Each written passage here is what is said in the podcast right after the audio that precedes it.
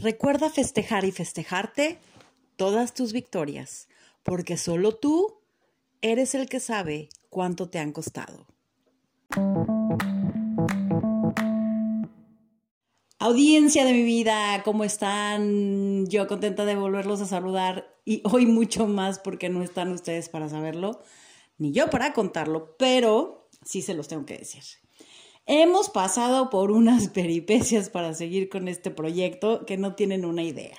No me voy a meter en detalles porque eso sí sería aburrirlos, pero se los comparto para que vean que, bueno, pues cuando uno quiere algo, encuentra la forma, encuentra el camino, a lo mejor uno se tarda, pero pues pide ayuda y al final resuelve. ¿Por qué? Porque uno le gusta, a uno le gusta lo que hace y uno quiere continuar con lo que hace, entonces, bueno, pues aquí estoy, aquí estamos. Eh, con The Pinson Project y espero que, sigan disfrutándolo. Hay unos pequeños grandes cambios que ya se los dejaré saber o ya ustedes se darán cuenta si siguen el Instagram. Pero bueno, aquí seguimos de pie y adelante.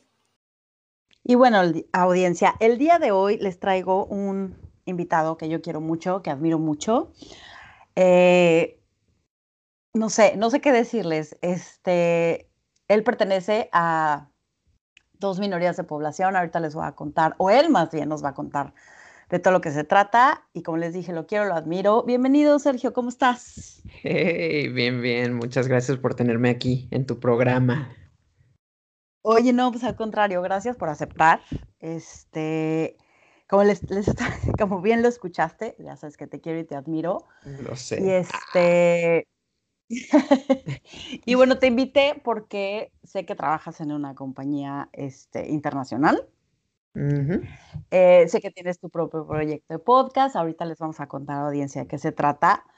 Pero también, y básicamente sabes que te invité por una razón muy especial. Eres una persona que pertenece a dos minorías, dos grupos minoritarios de la población, ¿no? Es correcto. Sí. El primero es Sergio no tiene un brazo y el segundo es que Sergio es gay. Entonces, imagínense que a veces la vida pues no, no tiene muchas cosas a, tu favor. Y supongo que así alguna, alguna vez lo has sentido, no lo sé. Y pues bueno, cuéntanos, Sergio. Cuéntanos qué onda contigo, qué, qué, qué, qué hace Sergio, quién es Sergio. ¿Quién es Sergio? Bueno, pues yo eh, soy Sergio, soy mexicano, eh, tengo 30 años, bueno, 31, miento, acabo de cumplirlos. Y soy un ingeniero en sistemas. Eh, sí, la verdad, la verdad. Ah, no, este, soy un ingeniero en sistemas, soy informático. Y bueno, actualmente vivo en España, pero antes vivía en, en Estados Unidos y también, bueno, obviamente viví en México, eh, nací, crecí en México y me fui de México como a la edad de 23, 24 años a Estados Unidos, estuve seis años allá y luego me vine para acá, para, para Madrid. Y pues sí, justamente lo que hice, soy una persona que, que pertenece a dos este, minorías, aunque es interesante porque en Estados Unidos reconocen tres porque dicen que soy latino, aunque no sé si, si ya ser latino se considera una minoría ya con tanta gente que, que se muda. En Estados, Unidos, claro, ¿no? Sí, la verdad es que sí. Pero ese soy yo, soy una persona alegre, una persona que le gustan los videojuegos, que le gusta nadar, que le gusta viajar. Y pues sí, perdí mi brazo a, muy temprana edad, la verdad. Este, tuve un accidente es justo lo que te iba a preguntar, ¿qué, ¿qué pasó? ¿Qué pasó? O sea, digo, es un tema, son temas, ¿no? Los que vamos a tratar son temas, este, delicados, ¿no? Pero creo que hay la confianza como para hacerlo y, y ya platicando un poquito fuera del aire, pues este, sabemos que, que, platicarlo, que para eso estamos aquí, para que lo platiques. Y, este, Exacto. y aparte creo que la gente es a la que nos cuesta trabajo manejarlo. Tú ya lo tienes súper manejado, ¿no? Es correcto. De hecho, en el podcast, en, en, mi, en mi proyecto, justamente hablo de eso, de, de, cómo abordar ese tipo de temas, ¿no? Porque a veces la gente no, no sabe cómo hacerlo y tiene miedo como a hacerlo, ¿no? Y bueno, pues hoy fácil, ¿no? O sea, ¿qué, qué pasó? Bueno, pues yo a, la edad de dos años, mi familia iba a ir de viaje a, Acapulco Y lo que pasaba es que mi papá este, estaba cansado y mis hermanos estaban, pues ahora sí que, la verdad, ahí muy insistentes de que querían ir de, viaje a Acapulco, que querían ir a la playa, que no sé qué. Y mi papá dijo, ¿saben qué? Pues yo la verdad es que estoy muy cansado, pero eh, les compro unos boletos para que se vayan en, camión. Mi, eh, mi mamá iba a ir con mis hermanos y conmigo. Y mi papá dijo, y pues yo mañana los alcanzo este, con el coche, ¿no? Y ya llegamos todos y todo muy tranquilo. Y pues sí, empezó, o sea, llegamos a la terminal, vamos este, en el camión y pues era de noche y lo que pasa es que el, el chofer, este, pues de esas veces que pestañea y que sientes que, que te has quedado dormido como por horas y pues abre los ojos y él tenía que seguir de frente, por lo que, por lo que cuenta mi madre, pero pues él no, no, este, pues no se da cuenta y entonces en vez de seguir de frente, gira el volante y se va para, para, para abajo, ¿no? O sea, cae en picada de, de, la carretera, o sea, sale del carril. Y al parecer, por lo que, lo que me, me han contado mi, mi, madre sobre todo, es que mi brazo se queda atorado entre el asiento de mi hermano y el mío, porque digo, y el de mi madre, yo estaba, pues ahora sí que sentado entre, entre dos. Y pues como tenía dos años, pues la verdad es que tu cuerpo no es tan fuerte, ¿no? Entonces, este... Claro. Te lo, me, me lo desprende y pues sí, pierdo el brazo digo, me llevan a urgencias, todo lo que tú quieras que, pase para salvar mi vida, pero pues el doctor le dice a mi madre, sabes que no se puede, o sea, la verdad, no se le puede este, volver a implantar el brazo, a pesar de que estaba ahí, ¿no? O sea, de que lo habían encontrado y todo, decían, la verdad, o sea, está triturado al máximo y no, o sea, la verdad no, no se va a poder. Entonces, pues desde muy chico pierdo el brazo, pero la verdad es que para mí, pues digamos, por así decirlo, no tengo un recuerdo muy específico porque estaba muy chico, ¿no? O sea, claro, quizá, quizá la que lo, sufre un poco más es tu madre, ¿no? Es tu mamá. Claro, mis hermanos, las personas que estuvieron ahí, eh, adultos, ¿no? O sea, o bueno, que tienen una conciencia mayor que, que, pues ahora sí que casi un bebé, ¿no? Y pues sí, así, así pasa, pero para mí fue como, pues casi como si yo hubiera nacido de esa forma, ¿no? Porque todo a partir de ese momento, tengo que, pues tengo que aprender a, usar todo, ¿no?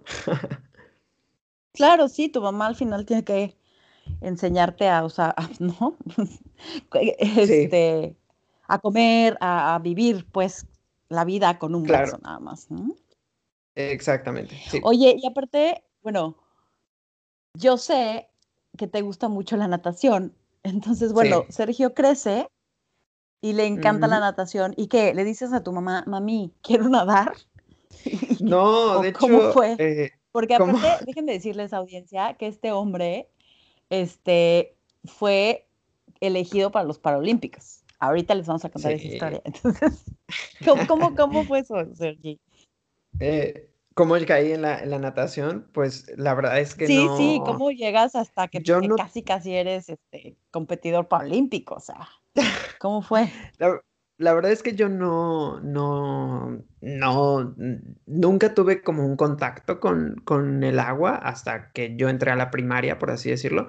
Lo que pasa es que me, mi mamá me cambia de escuela y en esta escuela tenían este, alberca y te obligaban a nadar todo, al menos una vez a la semana. Y pues ahora sí que me, meten y ahí te empiezan a dar que las clases, ¿no? Desde lo típico, desde que flotar, que dar las patadas, dar la abrazada y todo. Y al final de cada, de cada año escolar en la escuela te obligaban a competir. Entonces medían los tiempos de cada uno de los alumnos y hacían los grupos, ¿no? Y decían, bueno, este, estos, seis, estos seis alumnos van a competir entre sí y van a tener que hacer este, este tipo de nado. Era más como un poco de exhibición. Oye, perdón que te interrumpa, pero a ti también te obligaban a competir. O sea, a ti también te, siempre. te trataban igual. Nunca, Sí, la verdad es que en la escuela jamás hicieron un... Yo la verdad nunca vi que... Sí, no, no, no. O sea, incluso eh, cuando había lo de educación física, a mí algo que no me gustaba, pero porque me daba mucho miedo y la verdad es que no me sentía cómodo haciéndolo, era cuando te toca hacer gimnasia que te hacen hacer las, las marometas y todo eso. Y me acuerdo que todos los años que tocaba ese, ese módulo y tenía que hacer marometas, bueno, yo lo odiaba y siempre le decía al profesor, no, es que no puedo porque tengo un brazo, ¿no? Y me decían, eso no es una, eso es una excusa, ¿no? Y el profesor lo hacía con un brazo y yo decía, es que madre santa, porque si él puede, ¿por qué me van a obligar? Y a mí no me gustaba, o sea, la verdad es que no. Y, pero sí, siempre nos obligaban a competir y nunca hubo esa distinción en mi caso de, bueno, es que él no tiene un brazo. Yo creo que era justamente por eso la parte de que medían los tiempos y decían, bueno, de, entre los tiempos más similares los ponían juntos para que no hubiera la, la, la desventaja, ¿no? No te van a poner con el súper más rápido del salón para que tú seas el último, ¿no? claro, sí, sí, claro. Una competencia este, justa. Sí. Justo en cuestión de tiempos. Y ah. pues justo ahí fue cuando, cuando empecé a competir. A mí no me, o sea, yo no era de las personas que te decía yo, sabes que tengo ganas de competir, porque a mí me da mucho, y todavía hasta la fecha, cada vez que compito, eh, siempre tienes ese miedo cuando estás ahí en el, en el banco de cuando te toca tu turno y te tienes que, o sea, meter al agua. Nunca me ha gustado ese momento. Ya cuando entras al agua y empieza la competición, no tengo problema. Pero ese pre-estrés nunca me gustaba. Pero mi madre siempre era de las personas que, que era, ella era más competitiva y entonces ella era la que me echaba las megaporras, gritaba y todo, ¿no? Y yo decía, ay, ¿por qué, ¿por qué tiene que venir, señora? no, más que nada porque... qué pena, ¿no? Sí, sí, no, o sea, de hecho, Creces como cual... Eh, como cualquiera de nosotros, de, ay, mi mamá está haciendo el oso de la vida. Eh, sí, no, fíjate que, o sea, diferente. ahorita que lo pienso, eh, la verdad es que me, me, río porque todavía recuerdo cómo, cómo gritaba, ¿no? O sea, y era de las que te gritaba antes de que empezaras a nadar. Entonces, no, a mí me daba mucha, no vergüenza, sino que sentía yo el estrés de esa parte de que no quieres decepcionar a los que vienen a verte, ¿no? Entonces, pues te lo tenías que aventar. Y pues sí, desde ahí empezó. Empiezas a practicar, a practicar, y cómo llegas a, ser casi elegido para los Paralímpicos. Bueno, fuiste elegido, ¿no? Eh, más adelante sí, en la parte, cuando tenía como 10, 11 años, eh, un profesor viene a mi mamá y le dice, oye, es que él nada increíble. Entonces, este, pues vamos para que, para eh, yo, oh, el profesor tenía contactos eh, en la CONADE para que yo fuera a, a, entrenar. Y pues ahora sí que yo me, me preparara para las de Sydney 2000 en ese momento. Y pues empecé, pero la verdad es que no, no continué porque a mí, pues imagínate el, entrenamiento, eso es de cuatro, cinco, seis horas este, al día, eres un niño, lo, último que quieres es estar en, en, una alberca nadando todo el día. Al contrario, lo que quieres es estar, este, pues salir, jugar, hacer otras actividades. Además de que yo lo veía como que mis papás pensaban de que, ah, se va a dedicar a esto y va va siempre a tarde del deporte y yo no, yo siempre me veía como pues yo quiero ser algo más, algo distinto, quiero ir a la escuela. Si era medio, medio ñoño en ese sentido, ¿eh? o sea, a mí me preocupaba la verdad decir, ay no, es que no puedo bajar mis calificaciones, porque ese era una, uno de mis miedos. Y pues sí, la verdad es que, que, que, era pesado y pues empecé ahí, no, no, no terminé. Y pues bueno, pasó. Y luego, cuando ya era adulto, fueron las de las Olimpiadas de Londres.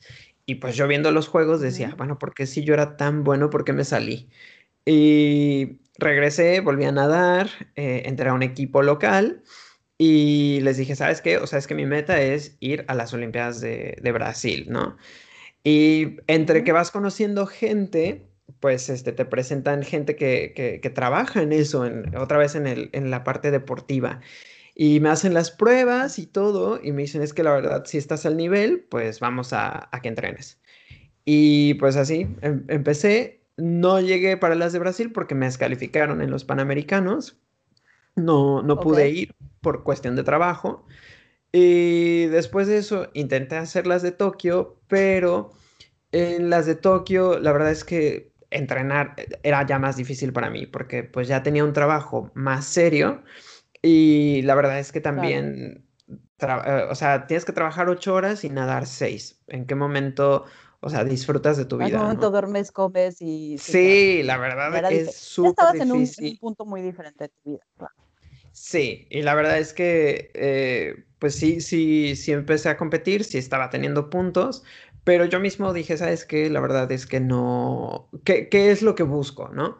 O sea, busco honor, busco este, que yo como Sergio orgulloso eh, obtenga ese logro que, como que esa espinita quitártela, o qué es lo que buscas, ¿no? Entonces es cuando empiezas a evaluar como que realmente vale la pena o no, ¿no? Entonces dije, mejor, mejor me salgo. Pero sí. Eh, pues al final ya tenías la satisfacción de que efectivamente no podías participar. O sea. Exacto, sí, sí, exacto, lo que dices. Es, o sea, es más como asegurarte de que tú mismo dices, pues sí soy bueno, no estoy, por cuestiones de, la vida o lo que sea, no estoy dispuesto a sacrificarlas y hacerlo, pero al menos sé que tengo las habilidades y que puedo salir adelante. Y eso era lo más importante, ¿no? Que, que aceptes que a pesar de que no estás obteniendo lo que quieres en ese momento, estás en el lugar indicado. Y eso era como importante. Claro, ok. Oye, entonces, pues no te dedicas a la, a la, a la, mm, a la natación ya, ya en forma, digamos, ya no eres un atleta profesional que vive de eso, pues, pero a ti te gustan mucho los videojuegos y tú querías dedicarte a los videojuegos. Cuéntame cómo es, porque lo lograste, pero tampoco dijiste, no, tampoco es por aquí, por aquí. ¿No? Justamente. esa parte. ¿Qué pasó ahí? Sí, pues desde, desde muy chico, eh, con mis hermanos jugaba videojuegos y otra vez, ¿no? A la parte competitiva. Eh, mis hermanos y yo este, jugábamos muchos juegos de peleas y ellos me ganaban y yo decía, es que no, no me pueden ganar, ¿no? entonces jugaba y jugaba y jugaba y jugaba hasta que yo, yo pudiera ganarles, ¿no? Y entró mi pasión, empecé a jugar otro tipo de juegos, de acción, aventura, y que vas haciendo muchas cosas. Y si algo eh, tengo mucho esta característica es que siento que soy una persona muy imaginativa. Soy una persona que cuando sale a la calle siempre está pensando en historias fantásticas, ¿no? O sea, la gente puede salir y preguntarse cómo, cómo, va a estar el, el clima y yo por dentro estoy creándome historias. Entonces, este, los videojuegos para mí eran algo que el hecho de que yo no tenía un, brazo que pudiera, e, era un desafío, ¿no? ¿Cómo puedo adaptarme? Y claro, porque, o sea, claro, porque si lo piensas, nosotros agarramos el control con, dos, con las dos manos. Claro, claro, sí. Sí, no, y van o sea, ya desde ahí... Sí. sí nuevos mandos y que tienen más botones y que tienen supuestamente más precisión y bueno, ¿no? O sea, ¿cómo, cómo tienes que, encontrar, o sea, eh, resolver este problema que, que, la sociedad no está adaptada para, para eso, ¿no? Y para mí eso era fantástico. Y empiezo a crear desde muy chico una historia y bueno, yo estaba inspirado y decía, yo esto lo quiero hacer, ¿no? Y fue por eso que estudié ingeniería en, informática, porque yo dije, mi sueño es hacer mi propio videojuego y entonces voy a ir a hacerlo. Y pues claro, entras a la industria y todo, y te das cuenta que tal vez no es lo que tú esperabas ni, ni lo que tú quieres. Y pues te, te, cae como un crash, ¿no? Así como que dices, ¿y ahora? ¿Ahora qué, qué debo de hacer? ¿no? Sí, porque vamos, o sea, si le preguntas a cualquiera de mis amigos, incluso yo creo que a mi madre o, a mis hermanos, te van a decir, es que Sergio siempre quiso videojuegos y siempre fue como era chistoso porque le preguntabas a la gente en la secundaria o en la prepa, ¿no? Oye, ¿y qué quieres ser? Y mucha gente sí te dice, ¿no? Es que no, no, no sé, no se me ha ocurrido, no he encontrado. Que es algo difícil cuando, cuando vas creciendo, ¿no? Te, la sociedad te obliga como a, ah, ya tienes que decidirlo, ¿eh? Porque se te está pasando el tren. Sí, claro, a saber qué quieres, porque, y aparte es horrible porque tú tienes 18 años y en ese momento tú lo único que quieres es salir con tus amigos, echar madre, ya. O sea, no te estás preocupando por qué voy a hacer de mi vida cuando tenga 35, ¿no? O sea. Exacto, y pues yo ya, yo ya lo tenía como muy definido, ¿no? Y esa parte es curiosa porque yo lo tengo definido, pero me doy cuenta que no me gusta, ¿no? Y entonces es cuando pero si lo logras, o sea, si llegas sí, sí, sí, o sea, yo llego, de los videojuegos. Yo llego a la industria, empiezo a trabajar ahí y la verdad es que me doy cuenta que no es una industria que me guste, ¿no? Y no porque... Ok, ok, pero Sí, sí, o sea, y, no fue porque no, dijéramos, no, ah, no, no, no obtuvo el puesto que él quería de inmediato, yo qué sé, ¿no? Porque yo, por ejemplo, yo era muy exigente, yo, o sea, si me preguntas, hace, ¿qué será? Hace ocho años, yo te hubiera dicho, a los 30 años yo ya tengo que ser, este, o sea, no te decía que director, ¿no? Pero sí te decía como, tengo que estar ya diseñando el videojuego porque para antes de los 50 yo ya debí terminar toda la historia, ¿no? O sea, yo ya tenía como metas muy fijas y muy agresivas, la verdad, o sea, porque ahora que lo pienso dices, bueno, pues cuando sales de trabajar, pues ¿quién te da trabajo tan rápido, ¿no? Y pues, o sea, es, un, es un mercado muy competido y pues sí, si entro, trabajo pero me doy cuenta que la parte del ambiente, la parte... Eh, eh, se trabajan muchas horas y yo no, yo ya no estaba dispuesto a sacrificar como tiempo, ¿no?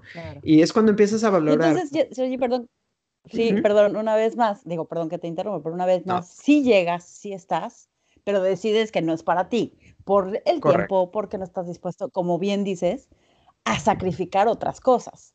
pero de que llegaste, llegaste. De que llego, ya que estoy, ok, ¿de qué se trata? No, no me gusta. Bye. Sí, exacto. Sí, literal pasó eso. Sí. Y es un golpe que te da fuerte la vida, ¿no? Porque algo que tú ya tienes planeado toda tu vida no, no sale como quieres y dices, ¿y ahora qué hago, no? Claro, ¿y, qué hiciste? ¿Y qué hiciste? Pues es curioso porque me, me, me cambio de, de, de pues ahora sí que de industria, ya no estoy en videojuegos, estoy en e-commerce. y es curioso porque mi trabajo, que bueno, ahora me encargo más de la parte de calidad de software, es decir, que yo haga las pruebas de cómo dado una página de internet, yo probar que, que, este, que funcione correctamente, que no tenga errores, que los usuarios la puedan usar como se debe y todo. Este, me empiezan a decir mis managers, oye, ¿sabes qué? Eres muy bueno en lo que haces. Y yo dije, ¿en serio? La verdad es que para mí esto se me hace como muy, muy obvio, muy lógico, muy, muy evidente, ¿no? Y, yo decía, es que esto no me, no me apasiona, ¿no? Pero es curioso porque lo encuentras y dices, bueno, tal vez el camino que yo soñé era este y no lo es, ¿no? Y ahora que veo que tal vez soy talentoso, tal vez soy Ajá, exacto, que, que, que, que, que soy talentoso, que lo, lo sé hacer, pues este es mi camino, ¿no? Y lo disfruto. La verdad es que disfruto lo que hago, me apasiona, digo, bueno, o sea, siempre hay algo nuevo que hacer, hay una forma distinta de pensar, pero ese viaje me costó, ¿sabes? O sea, porque encontrar qué es lo que te gusta es difícil. Y claro, o sea, es de prueba y error, ¿no? Y, es lo que yo le decía a la audiencia, no es línea recta, encontrar lo que te gusta y a donde te lleva la vida no es línea recta, porque a veces sí dices, bueno, la vida me ha llevado acá y ya estando acá me gusta, pero si yo no hubiera transitado todo lo que hice, no, hubiera, no hubiera llegado hasta aquí para saber que me gusta. No, y aparte es siempre pensar que es lo menos inesperado, ¿no? O sea, generalmente es como que o lo que no te gusta o lo que no te apasiona y cuando lo empiezas a hacer dices, ah, bueno, ¿sabes qué? No es tan malo como yo creía, ¿no? Y es eso, es quitarte esa barrera de enfrente. Sí, sí, quítate esa barrera, velo de frente, hazlo porque nunca sabes, ¿no? Nunca sabes ni a quién vas a conocer o, o por qué tienes que estar ahí, pero definitivamente es como aceptarlo y, y, vivirlo, ¿no? Y disfrutarlo, porque vamos, ya que lo vas a vivir, forzoso lo tienes que disfrutar, o sea, aunque sea bueno o malo, siempre valora que, que estás ahí, ¿no? Que estás con vida, que estás con salud y que lo estás haciendo y que te está dando algo. No sabes bien todavía qué, pero te va a dar y, que, y que si al final no te gusta, pues muévete, no eres un árbol, pero al final disfrútalo, valóralo y órale, ¿no? Exacto, sí, sí, sí, sí. Oye, Sergi, y, bueno, ok, porque no nada más has trabajado en una empresa, has trabajado en varias. Y en esas empresas nunca, ¿qué onda con las entrevistas de trabajo? O sea, porque pues vas y las personas y te lo digo yo que, en algún momento estuve en reclutamiento, pues jamás te esperas a que te llegue alguien sin un brazo, ¿no? Entonces, te trataron alguna vez de manera diferente, tus compañeros de trabajo te trataron diferente. Ojo, No estoy diciendo que porque sean mala onda y unos ojetes, no, sino porque como decíamos al principio, la gente somos muy algo nuevo. Nos ponemos nerviosos a la hora de preguntar algo, ¿no? O de dar por sentado algo, este, y, y, entonces cuando nos damos cuenta queremos arreglarlo, pero ya dijimos una estupidez. entonces, cuando lo arreglas sale peor, ¿no? Entonces, bueno, ¿cómo fue esa parte en, tu área de trabajo en tus entrevistas sin un brazo? pues es, es interesante que, el, que lo preguntes. La verdad es que, eh, bueno, digo, yo para mí, pues, ¿qué? ¿No? O sea, no, no, no, voy, a, no voy a saber bien cómo... O sea, yo no lo, no lo tomaría como nuevo, pero ahora que lo preguntas, sí, yo creo que a veces, o sea, te presentas a la entrevista y, o sea, no te hacen como un rechazo ni nada, pero sí es cierto que a veces el reclutador o el, mismo manager como que te ve y es como, ah, no tiene un brazo. Y tienden mucho a decirte como, oye, este, déjame te ayudo o algo. Y es como, no, no, no, o sea, yo estoy bien, ¿no? Y digo, yo no lo tomo mal, ¿no? Porque me pongo a pensar en, su, en su situación de que, bueno, están tratando de ser amigables, estar haciendo este como lazo de que pues va a haber confianza entre las dos personas, ¿no? Pero sí que es cierto que, me lo han dicho, me lo han preguntado mucho y cuando entré a trabajar, en, en algún lugar, por ejemplo, cuando, cuando empecé, mi manager, eh, ella, me acuerdo que me da el tour por, este, por el por el campus y me dice, oye, ¿necesitas algún teclado específico o algún mouse o algún aditamento especial?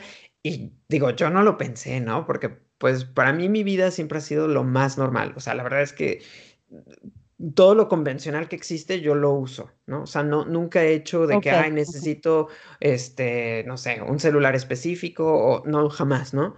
Y cuando me lo ofreció me quedé como, no, todo bien. Y por dentro sí pensé como, ay, ¿qué pensará, no? Que, soy un inútil o qué. Y la verdad es que sí me tomó como, como un segundo pensar, o sea, ponerme en su situación y decir, no, la verdad es que esta persona está tratando de... Está tratando de, ayudar. Correcto, sí, está, está simpatizando contigo en el sentido de que, oye, se está dando cuenta que tú tienes una discapacidad y está ahí para ayudarte, ¿no? O sea, y la verdad lo, aprecias. Ajá, perdón, perdón, es que en la sociedad creo que hay un mensaje, este, que ahí que, que, choca, porque es, queremos, vemos que las personas tienen capacidades diferentes, es decir, tienen, ¿no? Tú en tu caso no tienes un brazo, pero también se supone que las debemos de tratar normal, pero pues también dices, bueno, pero ¿cómo tratar normal a alguien que, no? Entonces tratas de, como dices, de empatizar con el otro y de decir, oye, si necesitas algún teclado especial, dime, ¿no? Y lo conseguimos y lo hacemos para que tu vida se simplifique, ¿no? Y estés contento de trabajar aquí. Pero, no, pero hay personas que quizás lo tomen como de, me estás diciendo inútil, ¿no? O es, ahorita ya como todo mundo se ofende de todo muy rápido, entonces ya es como de, no, pues te voy a demandar porque me estás diciendo que soy un discapacitado. Claro, sí. ¿no? No, también nos falta es que a veces también muchas, eh, a veces se cruza como el, la privacidad, ¿no? O sea, es como, o sea, si lo piensas, la gente que es ciega, ¿no? No falta la persona que quiere como que ayudar a una persona que es ciega y, la agarra del brazo y la trata de, cruzar, ¿no? Y la persona ciega pues se queda como de que, oye, ¿qué te pasa, no? O sea, no, no pedía yo puedo solo y porque he podido toda mi vida, ¿no? Y lo sí, hacer toda mi vida sin ti. Gracias. Aparte, pues, o sea, si te pones a pensarlo, dices, pues es que esa persona no está viendo y piensa que le vas a robar o que, o que lo vas a secuestrar, ¿no? Entonces, pues a veces es, esa, es, es, difícil ponerse ambos en, en el lugar de, del otro, ¿no? O sea, uno dice, bueno, le, quiero ayudar a esa persona, ¿no? Pero puede que esa persona ni te está pidiendo ayuda y tú asumes lo contrario, ¿no? Y entonces esa parte es el, el desafío, ¿no? Entonces, era lo único que, te puedo decir que, he experimentado durante el trabajo. La verdad es que generalmente la gente nunca se ha, o sea, no, nunca he sentido como, como diferente, ¿no? De que, ay, oye, eh, tratan de, rendirte pleitesía o algo, ¿no? De que, ay, oye, déjate ayudo. No, no, no, no te preocupes o yo lo cargo. Jamás, jamás sentí esa situación. Y la verdad es que también algo que pasaba es que la forma en que yo me trato de desenvolver en la sociedad muchos me dicen, es que la verdad es que ni me he acordado que tienes una discapacidad. O incluso hay gente que cuando me conoce la primera vez. Es que a mí me, pasó. Es que, perdón. Es que perdón que te interrumpas, a mí me pasó, ¿no? Yo lo conozco, obviamente me doy cuenta, y X, ¿no? O sea, ni le pregunto el típico, ¡ay, no tienes un brazo! Pues no, no soy, o sea, soy estúpido, pero no, no soy ciego para ¿no? darme cuenta, sí. Exacto, ¿no? Pero entonces, pues X, ¿no? Este, hola, mucho gusto, Sergio, bla, bla, bla, convivimos ahí unos días, ¿no? Ahí en Madrid. Y de verdad, eh, me hacía reír tanto este hombre que a mí se me olvidaba, o sea, a mí se me olvidó por, por completo que, pues, él no tenía un brazo. ¿no? Hasta que un día me dice, este, ay, la prótesis, que no sé qué. Y yo, ¿para qué una prótesis? Pero más bien también mi, mi, mi pregunta era como de, ¿para qué la necesitas si haces todo con uno? ¿No? O sea, no era tanto de, de, que se me haya olvidado que no tenía un brazo y que necesitaba una prótesis, no. Sino que decía, pues, ¿qué la necesitas si aquí has estado todo el tiempo sin prótesis? Y a mí hasta se me olvidó que no tenías uno, ¿no? O sea... Sí, es que a veces pasa. O sea, la verdad, la, la gente sí tiende mucho a decirme, es que yo no me, no me acordaba que, no tenías un brazo, ¿no? O incluso la primera vez que me ven, incluso cuando ando de manga corta, después de que les digo, ah, sí, perdí el brazo, que no sé qué, ah, ni me había dado cuenta, ¿no? Porque a veces sí tienes que andar con esa seguridad, ¿no? De que no importa cómo seas físicamente, o sea, trata de dar la mejor cara posible, ¿no? Porque si tú no puedes dar la mejor cara posible, la gente no, no va a poder verte como eres realmente. Sí, claro, si tú te minimizas a ti mismo, ¿no? O sea, es una redundancia, pues, pero si tú te minimizas, pues la gente te ve chiquito. En cambio, si dices, este soy yo, pues, pues, la gente te ve como eres. Pero, oye, y pasando esta parte de tienes que estar seguro de tú mismo, yo tomo la vida como bien y todo, resulta y resalta pues que eres gay, ¿no? Que no te gustan las niñas y no te gustan los niños. Entonces, es correcto. ¿qué onda con tu familia? Porque eso sí, porque al final también eso es nuevo, pues a lo mejor para tu mamá, para tu papá, ¿no? Claro, sí. Y también, y también cómo te presentas a una primera cita o una cita ciegas, ¿no? ¿Cómo, cuéntame esa parte, ¿cómo, cómo, cómo fue? ¿Cómo te das cuenta? ¿Ya sabías? ¿Tu mamá te, qué te dijo tu mamá? Porque tu mamá es una tipaza que te apoya en todo. Entonces, que tu mamá te debe haber dicho así de, ay, hijo, ya sabía. o no sé, ¿no? pues es chistoso porque la verdad es que mi mamá, eh, bueno, cuando yo se los confesé a ellos, yo ya vivía en Estados Unidos. La mayor razón fue porque a mí me daba miedo como confesárselo, que como dices, ¿no? O sea, a veces son como secretos que ya sabes, ¿no? O sea, están ahí, pero son temas que la gente no quiere hablar, ¿no? Como que no te quieres arriesgar a, a ver qué pasa o así. Y pues sí, es cierto, ¿no? En México existe mucho el machismo este, y te da miedo que, que, te vayan a rechazar, ¿no? Y más cuando, cuando vives todavía con, con tu familia. Entonces yo me voy de, de, México y la verdad es que un día hablando con una amiga me dices que pues, se los tienes que decir, ¿no? Y si no, este, si no lo, si no lo toman bien, pues ni modo, ¿no? Y si lo toman bien, excelente. Y la verdad es que cuando lo piensas, sí, sí es así, la verdad, ¿no? O sea, tienes que ser como hasta cierto punto egoísta, incluso cuando es tu familia. O sea, si, si eso te libera de una carga o de un peso, tienes que hacerlo, ¿no? Y a mi mamá es la primera persona que se lo confieso, pero se lo escribo por Skype. La verdad es que me dio mucha cobardía eh, decírselo por voz. Pero la verdad es que si pudiera cambiar las cosas, tal vez no lo haría, porque no me arrepiento de, mis decisiones, ¿no? Y se lo escribo por Skype y le digo, oye, ¿sabes qué? Eh, te mando un mensaje, por favor, léelo. Y lo lee y bueno, mi mamá así de que lloró, pero la, la, razón por la que lloró fue porque yo en el mensaje le decía, oye, o sea, si no lo aceptas, yo lo entiendo y pues muchas gracias por haberme leído, ¿no? Básicamente. Y mi mamá pues me dice, o sea, lloró porque decía, es que ¿cómo, cómo puedes pensar que, que, pues no te voy a aceptar como eres, ¿no? Y la verdad, eso es algo que es muy curioso porque yo sabía que ella no me iba a rechazar, pero igual tienes ese miedo, ¿no? Y pues mi mamá me aceptó, luego se lo confieso a mis hermanos y al último a mi papá. Eh, a mi papá sí le hablé por teléfono y me acuerdo que sí le dije, o sea, pues soy gay y si, si no lo puedes aceptar, ni modo, ¿no? Y me acuerdo que mi papá sí me dijo así como, algo como, no, pues si eso es lo que tú quieres, está bien, ¿no? Y al día siguiente me mandó un mensaje y como que necesitaba procesarlo, ¿no? Pero la verdad es claro, que... digerirlo y... Sí, exacto, porque como dices, ¿no? O sea, era una, una, una nueva experiencia para ellos. Y digo, se entiende, ¿no? O sea, cuando te enfrentas a algo nuevo y no sabes cómo responder, nunca está de más tomarse un segundo, ¿sabes? En vez de, en vez de fallar y decirle a la otra persona algo que no debe de ser, ¿no? Y la verdad es que desde entonces todos me apoyaron. Lo que sí es cierto que, retomando, por ejemplo, la parte del trabajo, eh, en cuanto a la discapacidad, nunca tuve problemas, pero en cuanto a la parte de ser gay, en algún trabajo sí detuvieron una, una promoción. ¿En serio? Sí, detuvieron una promoción mía por, porque pues yo era gay. Uno de los, o sea, resultaba que como cinco managers tenían que aprobarme y había uno que era, estaba muy, muy vinculado con el director y dijo él, no, la verdad es que no. Y pues cuando yo me salgo de esa empresa, me confiesa mi ex jefe, oye, es que él, él, era homofóbico y pues él detuvo tu promoción, ¿no?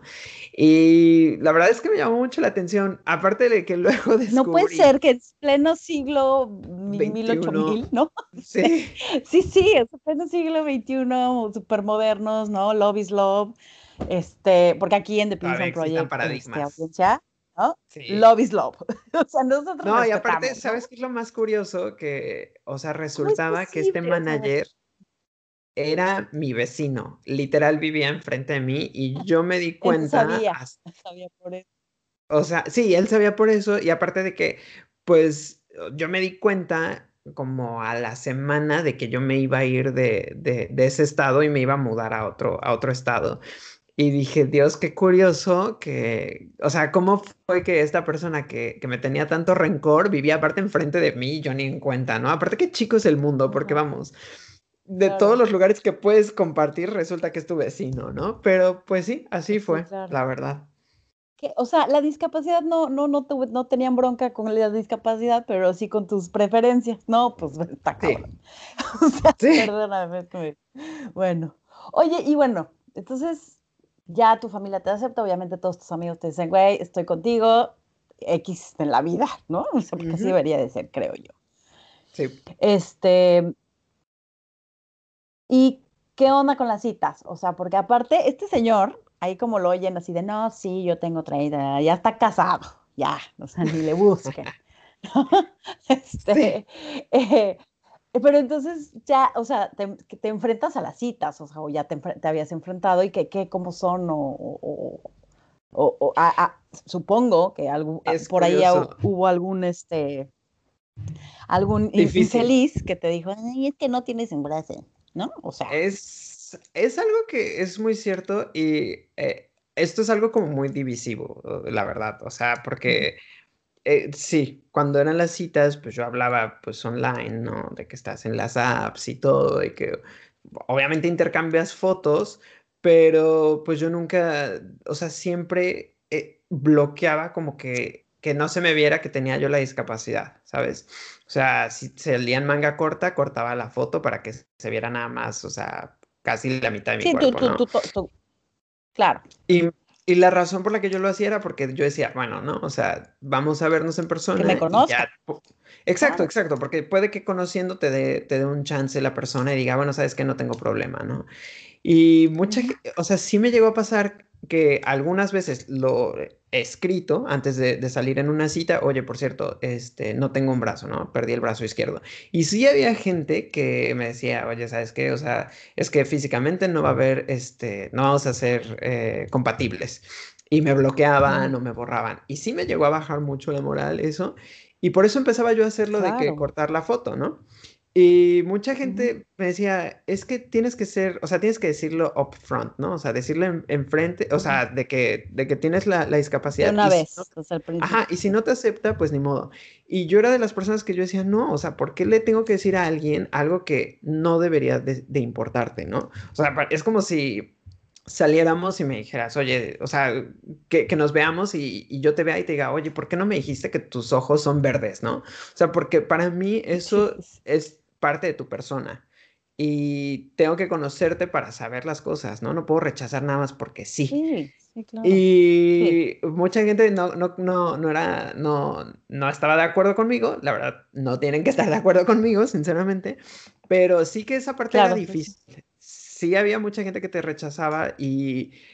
Pero al final también eso te hace como más fuerte, ¿sabes? Porque Entras en un duelo. Y te hace decir, este soy yo, si quieres o no. Exacto. este soy yo. No, y también contigo mismo, porque es cuando dices, no puedo cambiar esta situación. Y pues ni modo, ¿no? Que sí hay mucha gente basura allá afuera, claro, pero también quieres estar con una persona así que pensemos, o sea, de un día para otro engordes y no te quiera porque estás sí, gordo que solo se en el físico porque no te quiera porque pues, cayó el Por lo que eres, ¿no? Sí. y la verdad es que eso... Entonces, pero miren, me río, ¿saben por qué? Porque mi Sergio está diciendo, no, sí, que te quieran como eres, que te conozcan y la, la. Entonces, este hombre conoce a su marido y le cae gordo. Le cae sí, me, aparte es curioso porque él sufre de, bueno, él, este, él fue diagnosticado con diabetes y él sí me lo confesó cuando hablamos por la app, me, lo confiesa, me dice, oye, por cierto, este, hay que ir por un té. Y para mí, a mí no me gusta tomar té, sinceramente. A mí es tomar café. Además, ¿quién en esta época te dice, vamos a tomar té? ¿No? O sea, como que es muy raro la persona que te, Sí, sí, sí, exacto, pero, pero así como en México, no, ¿no? Y, este, y me dice, oye, por cierto, tengo, sufro de diabetes, ¿no? Así que si vamos a salir a cenar, pues este, hay que buscar como un lugar con opción que, que, que, que yo pueda comer, ¿no? Y yo pensé como, ah, ok, está bien, ¿no? Pero al principio sí me costó trabajo porque yo pensaba así como, Ay. y bueno, empezamos a hablar por, por la app y a mí se me hacía tan pesado y yo decía, no, no puedo, ¿no? La verdad es que se me hacía una persona que yo decía, ay, qué, pereza, ¿no? Y yo no le había confesado a él que pues yo tenía un brazo. Y pues habíamos quedado de salir en una cita y el día de la cita yo estaba a nada de cancelarle, la verdad. O sea, porque dije, este tipo no puedo, se me hace pesado, se me hace difícil, se me hace... Oigan, y, si conocía, y de verdad si conocieran a su marido, es un pan. bueno, yo, yo, lo amo, lo amo, es un pan. Pero bueno, ajá, dijiste no. Sí, es como eh, cuando, cuando cuenta la historia, o sea, porque la razón por la que a mí se me hacía pesado es porque todos los días hablaba ahí conmigo y me decía, ah, es que hoy estoy con una amiga de Brasil. Y al día siguiente, ah, estoy con una amiga de la India, ¿no?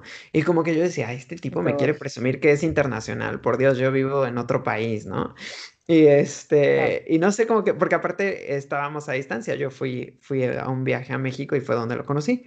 Y pues ya nos conocemos. Y es cierto que cuando él se dio cuenta que yo no tenía un brazo en la primera cita, como que también entró él en shock, porque yo no le había advertido, ¿no? Y me dice, eh, digo, no, no me lo dijo, hasta mucho tiempo después me dijo, la verdad es que sí pensé como en rechazarte, o sea, si me hubieras dicho que tienes un brazo, te hubiera rechazado, pero eh, él, él, muy curioso me dice, pero pues es que yo tampoco tengo un páncreas, ¿no? Porque pues no, o sea, ahora que tengo diabetes, no, mi páncreas no funciona. Y pues tú sí me aceptaste, o sea, tú sí me dijiste, ¿sabes qué? Vamos a salir. Y es curioso porque no, no piensas en esas cosas, ¿no? Y pues sí, empezamos a salir y fue todo a distancia hasta que nos casamos y pues él se mudó conmigo a, Estados Unidos y luego acá a Madrid. Lo ya está en Madrid. Ya la la la la. Ya ven. Exacto. Uno nunca sabe cuándo va a encontrar a su media naranja. Oye, Sergio, ¿y a dónde vas a llegar? Finalizar. Sí.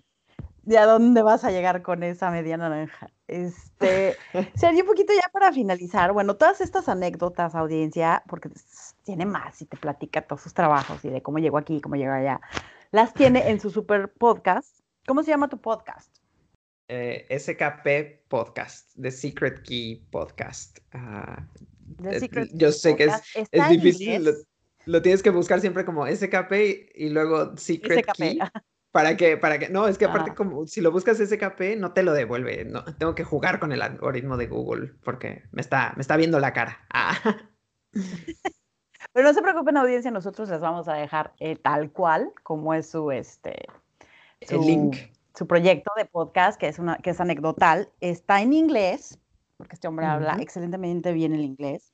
Y bueno, lo pueden ah. encontrar ahí, y ahí pueden encontrar hasta entrevista a su marido, porque su marido dice cómo es vivir con diabetes. En fin, está bien interesante, chéquenlo, les vamos a dejar todas las, este, cómo lo pueden encontrar en Instagram, etcétera. Este, pero un poquito ya para cerrar, Sergi, nada, dime, ¿qué le dirías a las personas que quieren aventarse por sus sueños, ya sean videojuegos, ya sea, ¿no? Lo que sea. Quiero ser enfermo, quiero ser doctor, lo que sea, que, se quieran aventar por los sueños y que no se atrevan, y sea la edad que sea, ¿eh?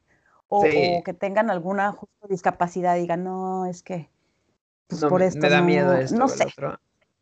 la verdad. ¿Qué consejos nos, puedes dar o nos puedes dar? El consejo que te puedo dar siempre es como aviéntate y cada vez que te avientes sonríe. O sea, ¿sabes? O sea, sonreír hace tanto cambio tanto en la sociedad como en ti mismo, aunque sea una sonrisa falsa, la verdad. O sea, porque te fuerza como... Es que, la verdad, a veces cuando sonríes y estás, bueno, yo sé que ahorita con las mascarillas es difícil, pero incluso se puede ver un poco los músculos. Cuando ves a alguien en la calle y sonríes, a veces la persona como que te sonríe así de regreso y, a veces dices es incómodo o es contagioso, ¿no? Pero sí que cambia bastante. Y si te avientas a hacer cualquier proyecto, por más que puedas este, fallar, o sea, ¿sabes qué es lo peor? Que, que, que que lo hayas intentado y hayas dicho no me gustó o no pude o tengo que volverlo a intentar porque fallé. Y la verdad es que venimos a esta vida a ser felices. Entonces, así tengas un sueño que los demás te digan, ay, es muy tonto o es una idea muy burda o lo que sea, agarra esos comentarios y tíralos, ¿no? Porque que nada te deba detener. Vamos, yo que no tengo un brazo, cuántas cosas no he hecho y la verdad es que a veces digo, ay, soy un inútil porque hay gente que veo y que tiene más potencial que yo, o bueno, ha hecho más potencial que yo en, tiempo porque, no sé, yo he sido perezoso o X o Y, ¿no? Pero la verdad es que aviéntate, ¿no? O sea, no pierdes nada a veces es difícil, a veces, mm, porque claro, va a haber días en los que te vas a levantar y vas a decir, no lo quiero hacer, ¿no? O sea, pero si lo haces, no sabes el, la, recompensa que, ganas, ¿no? O sea, la verdad es que haz, haz, cualquiera de tus sueños. experiencia, ganas, sí, sí. Todo, sí, o sea, vamos, desde, si tu sueño es ser político, vamos, aviéntate, ¿no? O sea, si quieres ser presidente, hazlo, ¿no? O sea, ve la forma de lograrlo. O que si quieres, no sé, crear tu propia empresa desde cero y porque ya no quieres trabajar en una empresa y, o sea, tú quieres ser tu propio jefe, de, o sea, hazlo, ¿no?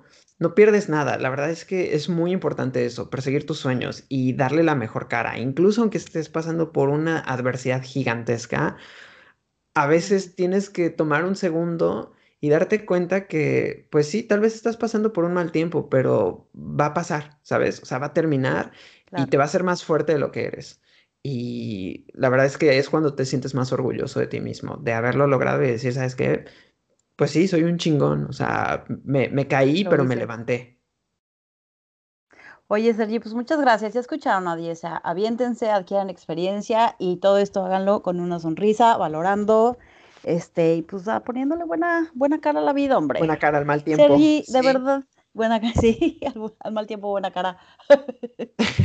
este, Sergi, te agradezco mucho, te agradezco mucho la entrevista y te agradezco mucho que hayas eh, que nos hayas abierto tu corazón y tu historia y todo esto, este espacio, porque pues de eso se trata, de inspirar a gente y la verdad es que si tú pudiste con algo, o sea, si tú has podido hacer tantas cosas con una discapacidad, este, pues claro que nosotros qué excusa tenemos, ¿sí me explico? O sea, entonces te agradezco mucho. Te agradezco mucho. bueno, audiencia, pues ya escucharon. Este, espero que les haya gustado esta entrevista. Les vamos a dejar todo por ahí. Síganos en Instagram. Pórtense mal. Cuídense bien. Adiós.